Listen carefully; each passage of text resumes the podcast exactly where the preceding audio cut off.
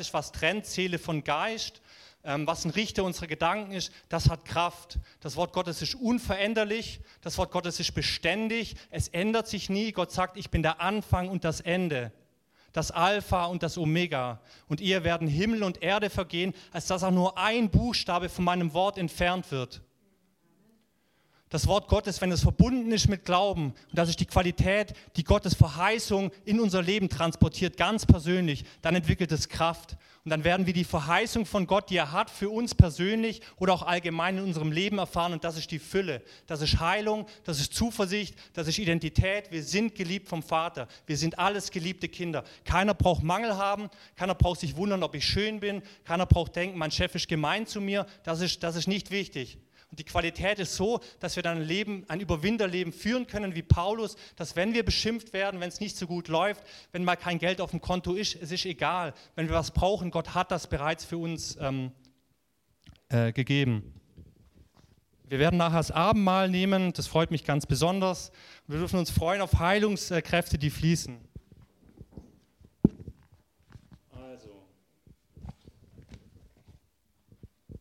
Ich hatte gute Anreise übrigens für die, die, äh, die, die sich wundern. Fünf Minuten mit dem Fahrrad, hat passt.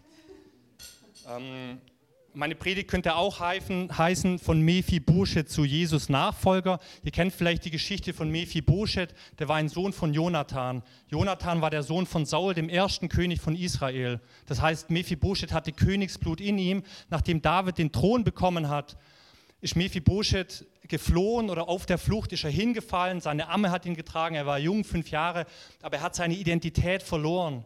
Er hat vergessen, dass er ein Königskind ist und hat im Prinzip wie ein normaler Mensch gelebt. Und David hat an Mephibosheth gedacht und hat ihn wieder an den Königshof geholt und hat gesagt, hey, dein Leben lang wirst du an meinem Tisch essen, denn du bist der Nachfolger von Jonathan. Jonathan war mein Freund und ich glaube, auf die gleiche Art und Weise macht das Jesus mit uns. Er holt uns an den Königstisch. Wir sind Söhne und Töchter Gottes und haben volles Anrecht, als Söhne und Töchter zu ihm zu kommen und das einzufordern. Für manche Sachen, da brauchen wir nicht zu bitten, das dürfen wir fordern, weil ein Kind geht auch nicht an den Kühlschrank der Eltern und sagt, Mama, darf ich bitte mir eine Banane rausholen? Die Mutter sagt, hä, natürlich. Sondern das Kind, wenn es Hunger hat, geht hin, öffnet den Kühlschrank, nimmt die Banane raus. Oder wenn es auf den Schoß der Mutter sitzen möchte, sagt es, Mama, ich will zu dir auf den Schoß oder ich setze mich zu dir auf den Schoß. Und es macht das. Und so ist Gott auch. Er will, dass wir als Kinder zu ihm kommen mit Zuversicht. Und jeder, der schlechte Erfahrungen gemacht hat mit seinen Eltern, mit seinem Vater, der vielleicht nicht da war oder weg war, so ist Gott nicht. Der erste Schritt, um unsere Gedanken zu erneuern, ist Gott zu kennen es gibt, also Gott zu kennen. Wie kann ich Gott kennenlernen? Das, das ist sein Wort. Sein Wort, die Bibel ist eine Ansammlung von Geschichten über Gott. Es geht um Gott, Gott präsentiert sich selber, Gott offenbart sich. Gott offenbart sich für uns am nahbarsten in Jesus Christus, seinem Sohn, denn es heißt, dass Gott unsichtbar ist und kein Mensch hat ihn je gesehen. Aber Jesus Christus ist die menschgewordene, die personifizierte Gottheit selbst. Das heißt, wenn wir Christus sehen, dann sehen wir den Vater. Und was Christus macht, das ist das, was der Vater denkt. Das heißt, wir, wir können das Herz, Gott, das Herz von Gott kennenlernen, seinen Charakter kennenlernen, wenn wir die Bibel studieren. Ich glaube, es ist wichtig zu verstehen, dass der Grundcharakter von Gott ist Liebe. Das heißt, wenn wir Gott kennen, dann glauben wir, dass Gott uns liebt. Denn er sagt, aus Liebe hat er seinen Sohn gegeben, die ganze Welt zu erlösen. Und das war das Kostbarste, was er hatte. Wenn ihr euch überlegt, was das Kostbarste in eurem Leben ist, was ist das? Wahrscheinlich die Kinder oder der Ehepartner. Das ist die Qualität und das ist der Wert, den Gott in uns sieht. Deswegen hat er seinen Sohn gegeben. Das ist seine Liebe. Gott ist ein Vater. Die Bibel sagt, er ist der Vater der Vaterschaft. Das heißt, das Original von Vaterschaft, ähm, das ist Gott selbst. Wenn wir das anders erleben, weil unsere Vater, Väter überstreng sind oder uns misshandeln oder sowas, das ist nicht das Original. Das Original ist Gott. Er ist ein schützender Vater, ein liebender Vater, ein Vater, der uns Mut zuspricht, der sagt, ich sehe dich, du bist wer, du hast einen Wert. Wir sehen es an der Geschichte oder am Gleichnis vom verlorenen Sohn, als der Sohn heimkommt nach seinem zügellosen Leben. Das Erste, was der Vater macht, er geht ihm entgegen. Und er sagt, hey, ich bin dein Vater, ich bin dankbar, dass du da bist. Und er gibt ihm Ehre. Er zieht den Ring wieder an und sagt, hey, du bist mein Sohn. Das heißt, wir haben vor Gott Wert. Und das ist das andere, was wir lernen müssen, wenn wir den Weg mit Gott gehen. was, was ist unsere Position oder unsere Stellung in Bezug auf Gott? Wir sind keine Bittsteller, wir sind keine Knechte, sondern wir sind Söhne und Töchter. Das sagt die Bibel ganz klar. Oder auch Priester ähm, und Könige oder Königskinder. Das lesen wir im Johannesevangelium. Denn jeden, der an sein Wort glaubt, gab er das Recht, Söhne oder Töchter Gottes zu werden. Wir sehen, es ist ein Prozess. Oft glauben wir am Anfang nicht ganz, dass wir wirklich heilig sind, dass Gott uns als heilig äh, ansieht. Das tut er aber durch das, was Jesus am Kreuz gemacht hat. Ja, und wir sind Söhne und Töchter. Das ist unsere Stellung bei Gott. Wenn wir Gott kennenlernen wollen, dann dürfen wir auch lernen, wie Gott seine Schöpfung sieht. In der Schöpfungsgeschichte sehen wir oder lesen wir, alles, was Gott schafft, das sieht er an und sagt, es ist gut. Das heißt, wenn wir rausgehen in die Natur, wenn wir rausgehen und das genießen, was Gott gemacht hat, das ist das Essen, das ist äh, die Natur, das sind all die Dinge, auch die technischen Errungenschaften, die es gibt. Das ist alles Teil von Gottes Schöpfung und Gott selber sagt, es ist gut. Das heißt, ich glaube, die Qualität oder der Kern von der Schöpfung ist gut. Wiederum, es geht darum, das Herz von Gott zu kennen. Also wir haben gesagt, in Gottes Herz, da ist nur Liebe. Und wichtig auch hier, Gott ändert sich nie. Gott ist beständig. Wenn es einen gibt, der treu ist und beständig, dann ist es der Herr. Das heißt, er ist Liebe, er bleibt Liebe, er ändert sich nie. Er ist schön, was er macht, das ist gut. Er hat Autorität. Das Wort sagt, sein Name ist der Name über allen anderen Namen. Jetzt kommen wir und sagen, ja, aber meine Krankheit oder meine Probleme. Und Gott sagt dir, ja, ich sehe deine Erfahrung, ich sehe deinen Mangel, ich sehe dein Leid, aber mein Name, das, was ich, was ich bin, wer ich bin, ich bin der Schöpfer. Das heißt, ich kenne alles, ich weiß alles, ich ergründe alles. Gott ergründet ja alles, er hat es ja geschaffen. Und er möchte einfach, dass, dass wir ihm diese Position auch geben. Das sind einfach mal ja, das letzte war noch Gedanken über mich. Also wenn wir Gott kennen, ist es gut zu wissen, was er über mich denkt. Ich finde Psalm 139 da super, wo einfach Gott sagt, hey, ich habe dich liebevoll und wunderbar geschaffen in deines Muttersleib. Wir alle sind Unikate von Gott selber geschaffen, zusammengefügt. Das gibt uns so einen Wert. Da kann niemand kommen und sagen, du bist nicht schön oder du hast eine komische Nase oder äh, weiß nicht, du bist zu dünn. Lauter so Zeugs, das hat keinen Wert, weil Gott selber der Schöpfer hat, glaube viel mehr. Und er ist eben der Töpfer. Das heißt, was er macht, das ist gut. Und ich glaube viel mehr, weil das Äußerliche manchmal ja, also für uns nicht immer schön aussieht oder sich verändert, viel mehr schaut er auf das Herz.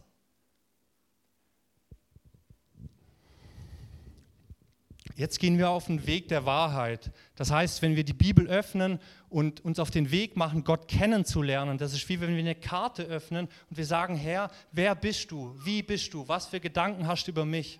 Ich möchte dich kennen. Und dann nimmt Gott uns mit und nimmt uns rein. Und die Art und Weise, wie das funktioniert, das haben wir kürzlich schon in der Predigt gehört. Bei der Wiedergeburt, und ich denke, ihr seid alle wiedergeboren, habt ihr den Heiligen Geist empfangen, den Geist Gottes in dem Moment, wo wir den Geist Gottes haben, der perfekt ist, der alles weiß, der eins ist mit Gott, kann Gott uns seine Gedanken durch den Geist übertragen. Das heißt, wir hören von Gott. Wir müssen das ein bisschen üben, seine Stimme zu verstehen, aber wir hören von Gott die ganze Zeit, weil er redet mit uns. Adam und Eva waren mit ihm im Garten und das heißt, er wandelte mit ihnen im Morgengrauen. Jeden Tag spricht Gott zu uns. Das Einzige, was oder der Knackpunkt am Erleben von Gottes Wahrheit dir über uns sagt, hey, du bist mein geliebter Sohn, ich liebe dich, du bist wunderbar geschaffen, du bist toll, du hast Fähigkeiten, du hast Qualität, dir fehlt nichts, alles, was du brauchst, das habe ich dir am Kreuz gegeben. Das ist unser Herz, weil unser Herz ist der Filter. Das heißt, Glaube findet nicht im Geist statt. Wir können den Geist nicht stärken oder aufbauen. Wir können nur unser Herz aufbauen. Der Glaube, der, der muss aufs Herz geschrieben werden. Und wenn ich das Herz meine, dann meine ich die innersten Überzeugungen. Mir geht es immer wieder so, dass ich sage, ja, ich glaube, äh, Gott ist mein Heiler. Und dann setze ich mich mal hin in einer ruhigen Minute und denke mal nach, wieso zwickt es so ein bisschen in mir drin, wenn ich das sage? Und dann, dann überlege ich mir und ich merke, ja, ich habe gerade so eine Fieberblase auf der Lippe. Ich habe schon zigmal gebetet, dass die weggeht, aber die ist immer noch da. Das heißt, es gibt eigene Erfahrungen, in denen ich nicht erlebt habe, dass Gott mich heilt. Ich habe längere Zeit Schulterschmerzen gehabt, äh, für die ich gebetet habe und die gingen längere Zeit nicht weg, nur jetzt sind sie weg. Wichtig für mich ist nur zu merken oder auch bei mir selber zu erkennen, mein eigenes Herz ist nicht immer im Glauben. Auch wenn der Kopf gerne glauben möchte, weil ich das Wort verstehe und denke, ich stimme zu, sage, ja, das ist gut, Jesus ist mein Heiler. Wir hören es ja immer wieder oder wir singen es auch und so weiter. Nur die wirkliche Übersetzung in mein innerstes Denken, in die Grundüberzeugungen, in meinem Herzen. Und ich hoffe, ihr versteht, was ich meine, wenn ich das Herz sage. Kann damit jeder was anfangen? Ja? Okay, genau. Ähm, der Weg von dem Geist in das Herz, das, das ist der wichtige. Und hier gibt es einfach Stolpersteine, auf die möchte ich jetzt eingehen. Das eine ist der Unglauben. Ich habe es gerade selber an einem Beispiel bei mir gesagt. Wenn ich mit dem Munde bekenne, ja, ich glaube, dass Jesus mein Heiler ist, aber Jesus schaut in mein Herz und entdeckt dort Unglauben, weil ich sage, ja, bei mir in der Familie gab es einen Fall, da haben wir lang gebetet, aber ist nichts passiert. Dann glaube ich eigentlich doch nicht vollkommen. Und wir wissen einfach, dass der Unglaube in direkter äh, also direkt dem Glauben gegenarbeitet. Also ich kann beten für jemand und ich selber kann die Überzeugung haben, dass Gott die Person heilt, wie jetzt in dem Moment. Aber wenn die Person selber sagt, ich glaube das nicht, oder in ihrem Herzen sagt, nee, die Heilung ist nicht für mich, dann wird das Wort Gottes machtlos. Wieso ich das sage oder wieso ich das glaube, ich möchte es an der Bibelstelle zeigen. In Matthäus 13 lesen wir das Gleichnis vom Sämann. Das könnte auch sein das Gleichnis vom Herzen. Denn dort wird erklärt, wie das Wort Gottes in unser Leben kommt. Es gibt drei Komponenten. Es gibt den Sämann, es gibt den Samen und es gibt äh, den Boden. Gott selber ist der Sämann. Der Same ist das Wort Gottes und, und der Boden, das ist der Herzensboden von uns. Ich sage mal, unsere Empfangsbereitschaft, unser Kern, ob wir, ob wir empfänglich sind für, für das Wort Gottes und dessen Wahrheit. Jetzt wissen wir, dass Gott selber sich nicht ändert. Wie ich vorher gesagt habe, aus der Kenntnis von Gott, ich bin das Alpha und das Omega. Eher werden Himmel und Erde vergehen, als dass er nur ein Buchstabe aus meinem Wort entfernt wird. Ich ändere mich nie. Ich bin beständig. Ich bin derselbe gestern, heute und alle Tage.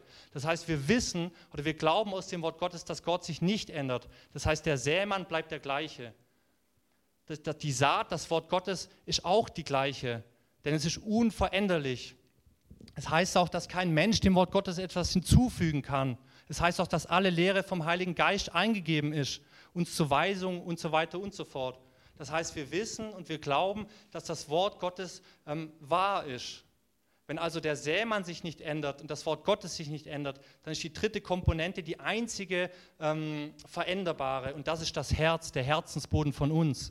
Und wir haben in diesem Gleichnis verschiedene Arten von Herzensböden, auf die dieser Same, das Wort Gottes, ähm, ausgesät wird.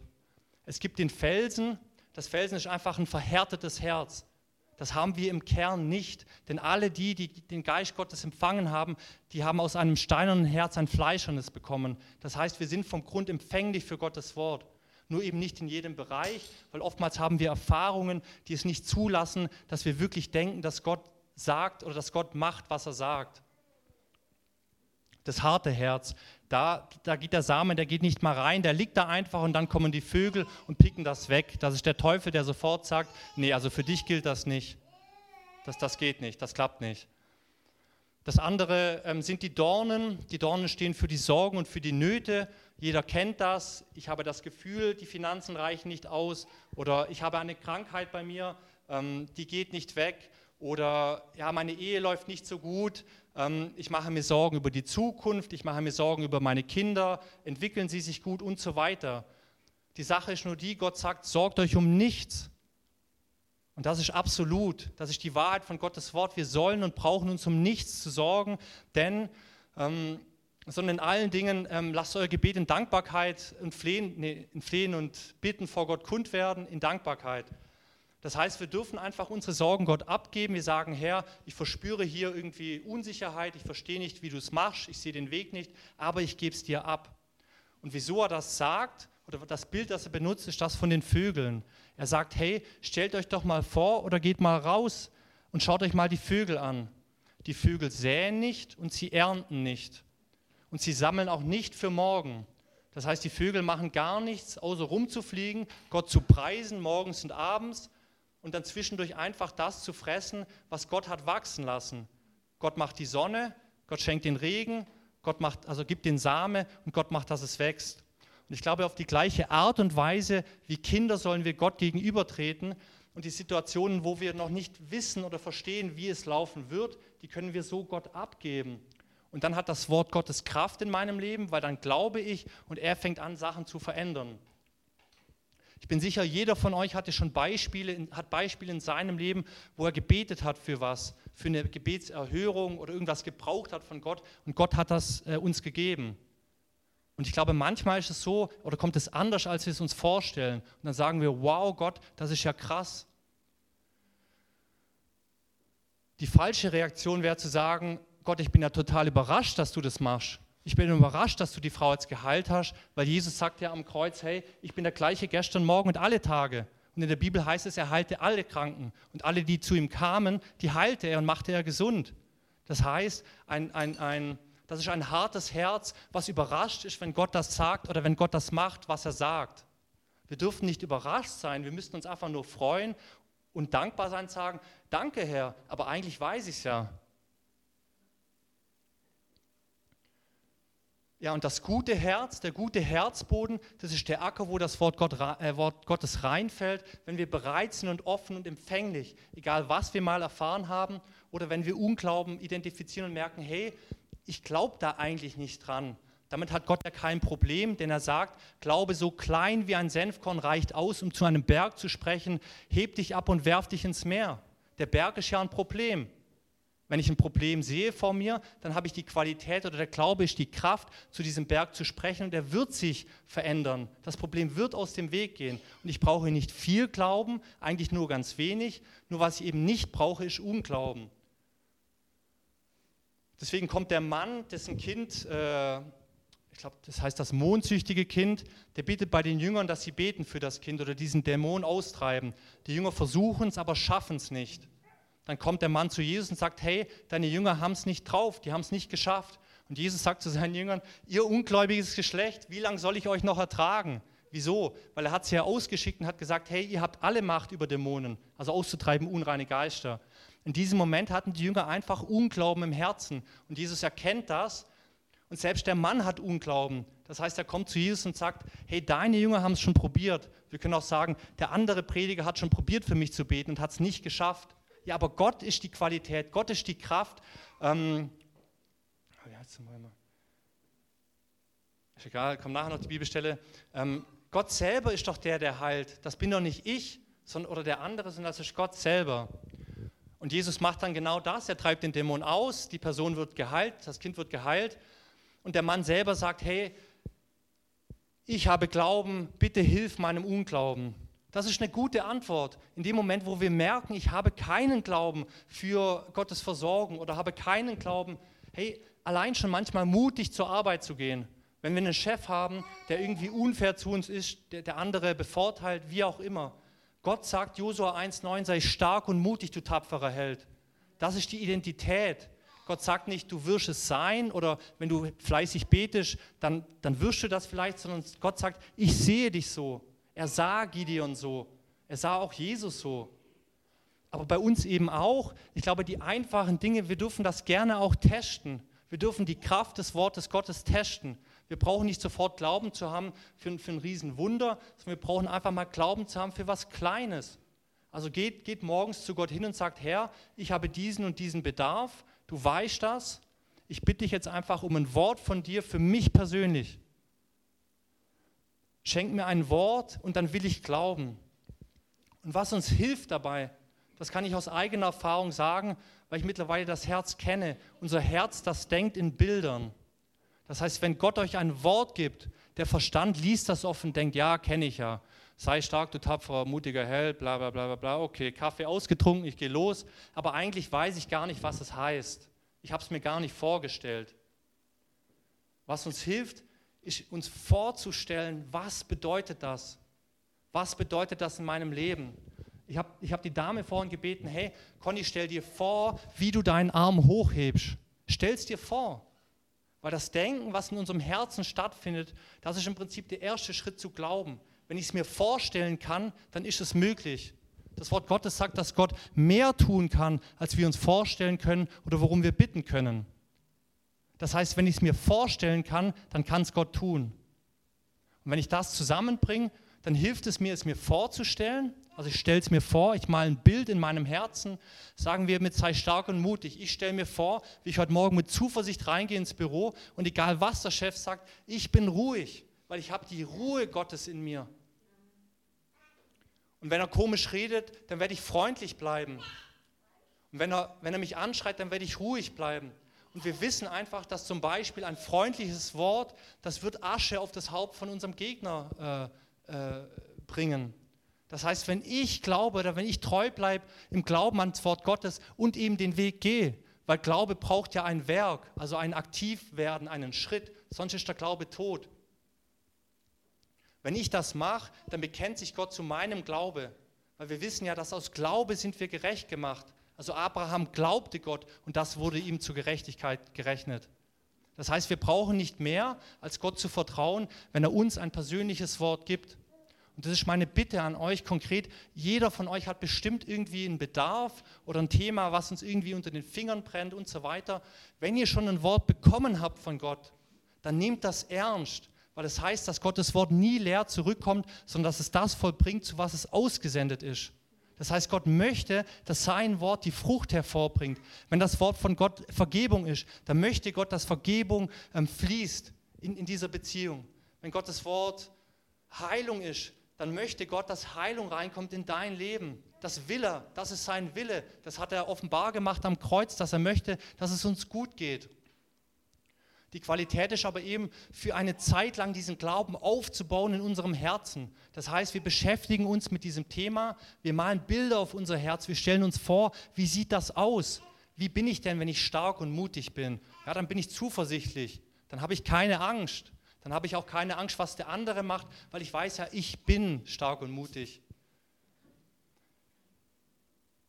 Bei Gott geht es so viel um das Sein. Also er spricht immer, er spricht uns zu, du bist, du bist, ihr seid, wir sind, wir sind, wir sind, wir sind. Und wenn wir all diese Sachen ähm, glauben, wer wir sind in Christus, hey, dann sind wir Hammer. Dann sind wir die coolsten Leute, weil dann sind wir freundlich, dann vergeben wir schnell, dann sind wir geduldig, dann haben wir Freude, dann sind wir liebevoll, dann sind wir beständig, dann sind wir, also haben wir Selbstkontrolle. All diese Dinge haben wir, weil das ist die Frucht des Heiligen Geistes. Also wenn ich den Geist in mir habe, dann bin ich das bereits. Genau, also es geht um das Herz. Das Denken findet im Herz statt. Denn es heißt in der Bibel, wie der Mensch denkt, äh, so, so spricht er. Und ich glaube, die Verbindung zwischen dem Denken und dem Sprechen ist wichtig. Das Denken, das beginnt im Herzen, das ist der erste Schritt. Jesus sagt immer wieder, hey, in euren Herzen habt ihr all diese Gedanken, sowohl die guten als auch die schlechten. Aber da geht's los. Deswegen sollen wir auch mehr als alles andere unsere Herzen bewahren. Das ist unsere Aufgabe. Wir selber müssen unser Herz bewahren und wirklich kontrollieren, was kommt rein in mein Herz und was nicht. Wenn ich weiß, wer ich bin in Gott, dann werde ich niemals einen Gedanke zulassen, der sagt, ich bin nichts wert oder ich kann nichts. Weil bei Gott kann ich, ich bin, ich habe einen Platz, ich habe Rechte, ich bin sein Sohn. Das muss ich groß machen in meinem Herzen und auch verteidigen. Denn entweder unser Glaube wird getestet das wissen wir aus dem Jakobusbrief, wo es heißt, ähm, auf Englisch weiß ich es, dass die Prüfung unseres Glaubens äh, führt zu Charakter. Also ein, ein getesteter Glaube oder ein geläuterter Glaube, heißt es an anderer Stelle, ist mehr wert als Gold. Glaube hat Bestand, wenn er in dem Test, ähm, wenn wir in dem Test drauf stehen. Jesus wurde vom Teufel 40 Tage lang versucht in der Wüste. Das heißt, sein Glaube wurde getestet. Glaubst du, dass du der Sohn Gottes bist? Ja, ich glaube. Wieso? Weil Gott es sagt. Knie vor mir nieder, dann gebe ich dir irgendwas. Also all diese Angebote, die der Teufel macht, er, er bietet uns ja keinen echten Wert an, sondern immer nur Falsches. Aber wir müssen einfach, dass der Glaube wächst oder eine Beständigkeit hat in unserem Leben, müssen wir einfach resolut drauf stehen. Nein, Gott hat gesagt. Jemand kommt zu dir und sagt, du bist nichts, das stimmt nicht. Wir können auch ganz offen sein, das hat Jesus auch bei Petrus gemacht. Er hat gesagt, geh hinter mich, Satan. Als Petrus ihm einfach, oder als Satan durch Petrus gewirkt hat. Wir müssen einfach aufstehen und stehen auf diesem Glauben, ähm, wer wir sind in Christus.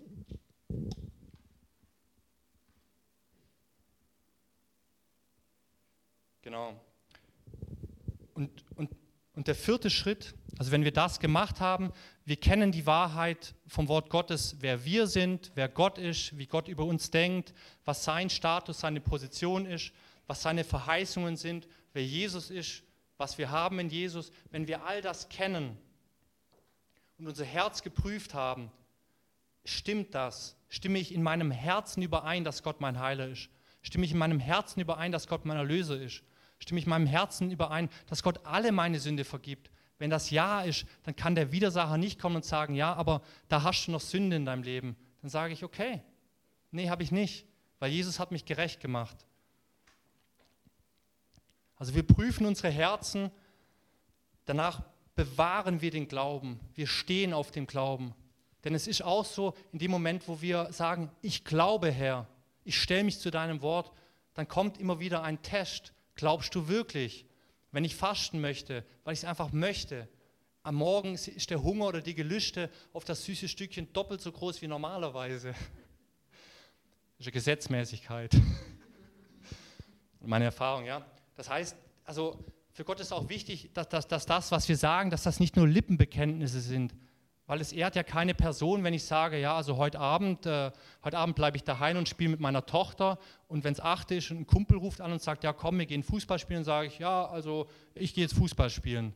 Das ist ja nicht verlässlich. Aber weil Gott verlässlich ist, möchte er, dass wir ja auch verlässlich sind. Deswegen, wenn, wenn wir diesen Glauben fördern in unserem Herzen und diese Bilder malen auf unsere Herzen, also wenn ich mir vorstelle, wie ich bin als starker und mutiger Christian, dann oder wenn du dir vorstellst, hey, ich habe das, ich bin das, das sagt Gott zu mir, das nehme ich an, dann bauen wir diesen Glauben auf. Und das vierte ist, dann werden wir die Fülle haben, die Gott für uns hat. Die ganzen Verheißungen, das klingt doch Hammer. Jeder will doch ein Leben haben im Überfluss. Also Freude, die von innen kommt, die übersprudelt, die uns keiner nimmt. Frieden, der höher ist als meine Gedanken. Das will doch jeder. In, in, also in, in, jeder Situation einfach ruhig sein, beständig sein, treu sein, liebevoll, freudig und so weiter. Das klingt doch gut und Gott hat das für uns. Denn er sagt ja in Jeremia 29,11, hey, ich kenne die Gedanken, die ich über euch habe, Gedanken, Gedanken der Hoffnung und der Zukunft.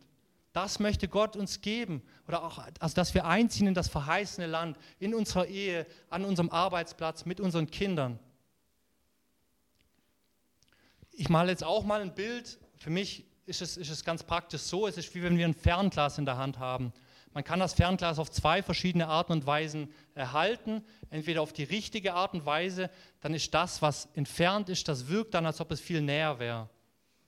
Wenn ich es andersrum halte, dann wirkt das, was in der Ferne ist, noch viel weiter weg. Und ich glaube, das ist der Glauben und der Unglauben. Wenn ich Glauben habe, dass, dass Jesus Christus all das ist, wovon die Bibel spricht, dann mache ich Gott groß und dann kommt er nah oder er wirkt näher. Ich glaube nicht, dass er näher ist, aber ich sehe ihn näher.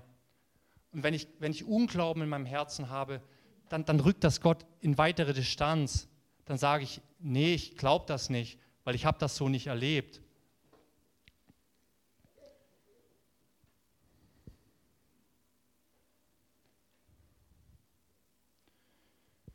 Genau.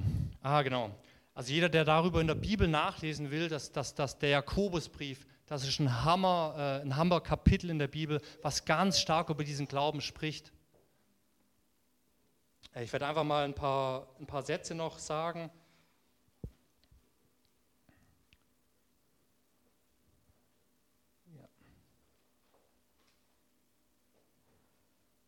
Okay, als Beispiel. Jakobus 1, Vers 17. Alle gute Gabe und alle vollkommene Gabe kommt von oben herab, von dem Vater des Lichts, bei dem keine Veränderung ist, noch Wechsel von Licht nach Finsternis. Hier sehen wir einfach, dass Gott der gleiche ist und dass er Licht ist, dass er gut ist. Das heißt, alles, was wir von ihm empfangen, jede Heilung, jeder Segen, ähm, jede Beförderung, ähm, alles an Freude, was wir im Leben haben, das ist gut und das ist ohne falsch. Das Falsch, das kommt nie von Gott. Also wenn wir Kinder haben, das Schlechte, das kommt aus unserem schlechten Herzen. Das ist manchmal verunreinigt. Aber Gott, der Kern von Gottes Schöpfung ist immer gut. Das lesen wir einfach im ersten Mose. Weiter heißt es Jakobus 1, Vers 22, seid aber Täter des Wortes, nicht Hörer allein. Deswegen bin ich vorher aufgestanden, ich habe die Conny direkt nach vorne gerufen, weil ich einfach wusste, dass Jesus sie heilt. Das heißt, meine Aufgabe ist lediglich Täter zu sein, den Glauben, den ich im Herz habe, eine Richtung zu geben, auf sie zuzugehen und sagen, komm nach vorne, wir machen das jetzt.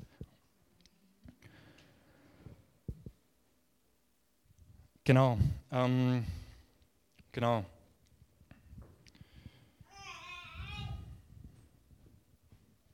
Genau. Also, wichtig ist einfach, das ist ein Hinweis auf die Zukunft. Ich glaube, für den Moment ist es okay. Ich werde es nochmal zusammenfassen. Es geht aber einfach um diesen Tausch am Kreuz, dass alles, was wir brauchen, jeden, jeden Bedarf, den wir haben, das hat Gott bereits abgedeckt. Er weiß es, er kennt uns, er hat Gedanken über uns zahlreicher als Sandkörner am, am Meer. Das heißt, er kennt uns in und auswendig. Und alles, was wir brauchen in diesem Leben, jede Versorgung, das hat Gott bereits ähm, gemacht. Der Glauben ist der Zugang dazu, dass wir das empfangen. Wir müssen für manche Sachen gar nicht bitten, wir müssen es einfach nur empfangen. Denn Jesus sagt, ich habe es bereits für dich erwirkt. Diese Bilder, diese Gleichnisse in der Bibel, die helfen unserem Herzen, das zu verstehen. Denn unser Herz, das denkt in Bildern. Wir denken nicht in Text, sondern jeder, der mal auf einer Geburtstagsfeier war und eine Erinnerung an die Feier hat, der wird ein Bild vor seinem inneren Auge haben. Das heißt, es hilft für uns, wenn wir Glauben haben oder wir empfangen ein Wort von Gott, ein Bild zu malen in unserem Herzen, also vor unserem inneren Auge, wie das denn aussieht, wenn das eintritt, was Gott sagt.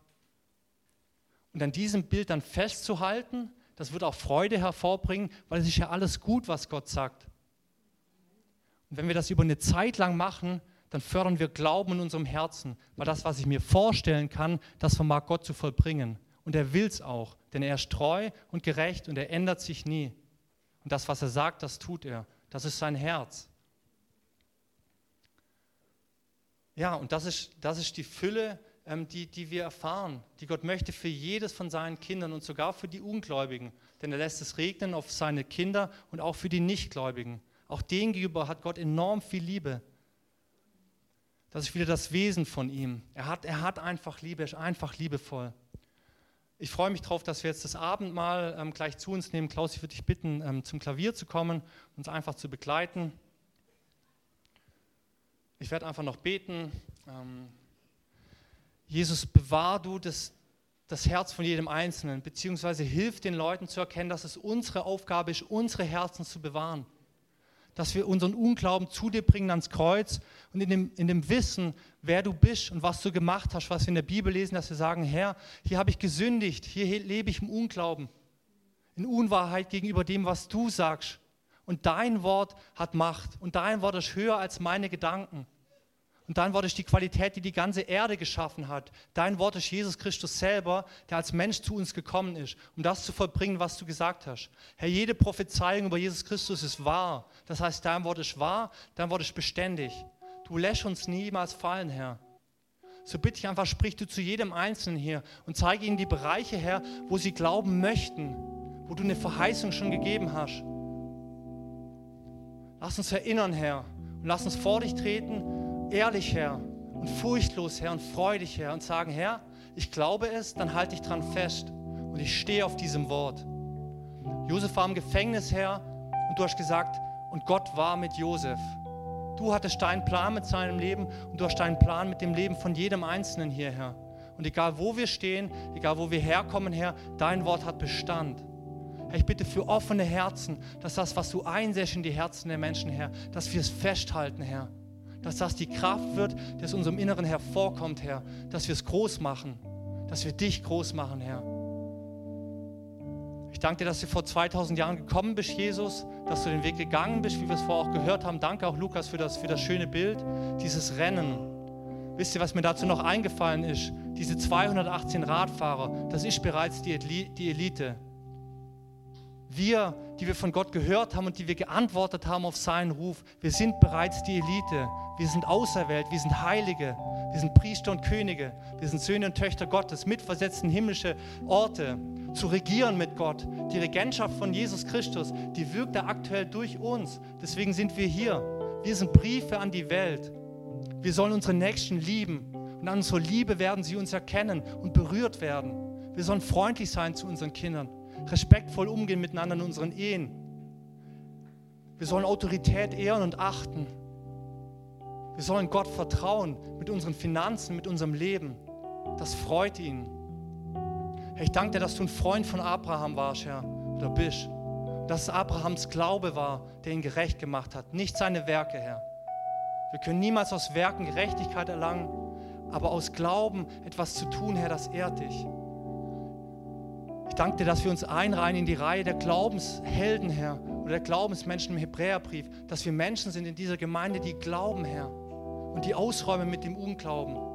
Wo Mephibosheth oder wo diese Mentalität oder Identität vorhanden ist von Mephibosheth, der sagt, ja, aber ich bin kein Königskind, weil ich fühle mich nicht so. Herr, lass uns damit aufhören weil du hast uns erwählt und du hast das Kostbarste gegeben für jeden Einzelnen hier, dass jeder Einzelne hier erwählt ist. Du hast jedem hier eine Königskrone aufgesetzt, Herr. Und du sprichst ihnen Mut zu. Du sagst ihnen, ihr seid meine geliebten Kinder, geheiligt, reingewaschen in meinem Blut, sündlos, schon jetzt. Herr, und so dürfen wir mit Zuversicht zu dir gehen und wir dürfen das empfangen, Herr, was du für uns hast. Und das bitte ich einfach, Herr, ich hole das vom Himmel her für jeden Einzelnen hier. Eine Erinnerung an das Wort, was du zu ihnen sprichst dass sie das testen, Herr, dass sie merken, dass Wasser trägt. Du bist beständig, Herr, und, und du lässt uns niemals hängen, wenn wir im Glauben zu dir kommen, Herr. Amen.